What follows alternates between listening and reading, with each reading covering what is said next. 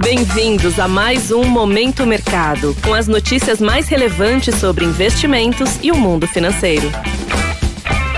Muito bom dia para você ligado no Momento Mercado. Eu sou o Felipe Médici e bora para mais um episódio desse podcast que te informa e te atualiza sobre o mercado financeiro. Hoje vou falar sobre o fechamento do dia 29 de novembro, terça-feira.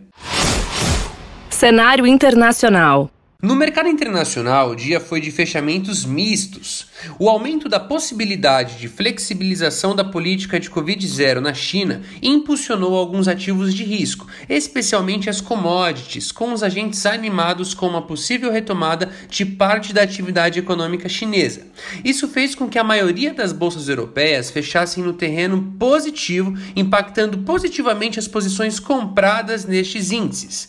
Já em Nova York, o clima foi de cautela cautela com os investidores receosos com a possibilidade do acontecimento de uma greve ferroviária em território norte-americano, que pode agravar a situação inflacionária do país, levando o Fed, o Banco Central Americano, a adotar uma postura possivelmente mais dura em relação à sua política monetária. Assim, o S&P 500 e o Nasdaq fecharam em terreno negativo. Desta forma, as posições compradas nestes índices, isto é, que acreditam na alta deles, foram desfavorecidas favorecidas. Na renda fixa, as taxas de juros dos títulos públicos americanos fecharam em alta, favorecendo as posições tomadas, ou seja, que acreditam na alta dessas taxas. No câmbio, o índice DXY, que mede a variação do dólar ante uma cesta de divisas fortes, subiu 0,13%. Além do otimismo com a economia chinesa, a perspectiva de redução da oferta de petróleo pela OPEP, que é a organização dos países exportadores de petróleo e aliados, também impulsionou o preço da commodity no mercado futuro. Cenário nacional. Por aqui, no câmbio, em um dia de fraqueza do dólar ante moedas emergentes, a divisa americana engatou a segunda queda consecutiva ante o real. A onda externa positiva, com a forte valorização das commodities, em resposta ao otimismo com a economia chinesa, se somou a fatores internos também positivos, como a possibilidade de desidratação da PEC da transição no Senado Federal. Ao fim do pregão, o dólar fechou em baixa de 1,46%, cotado a R$ 5,28. Na renda fixa, as taxas de juros dos contratos de DI futuro cederam aos menores níveis das duas últimas semanas, com o mercado amparado na possibilidade de menor risco fiscal frente à expectativa pela desidratação da PEC da transição que foi protocolada na última segunda-feira.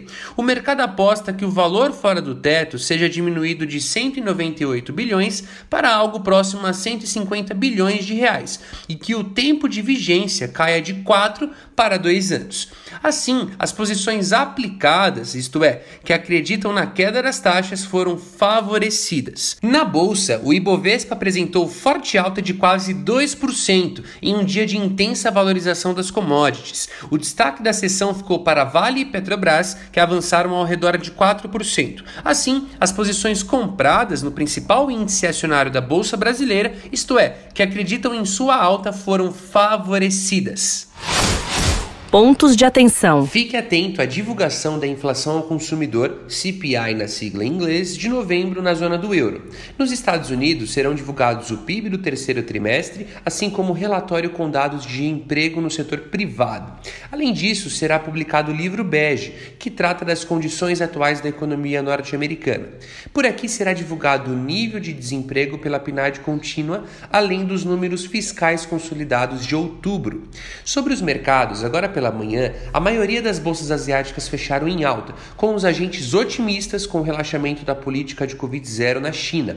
As praças europeias e os futuros de Nova York operam em alta, com os investidores à espera da fala do presidente do Fed hoje à tarde e pela divulgação do livro Bege. Desta forma, termina o Momento Mercado de hoje. Agradeço a sua audiência e um excelente dia. Valeu! Você ouviu Momento Mercado com o Bradesco sua atualização diária sobre cenário e investimentos.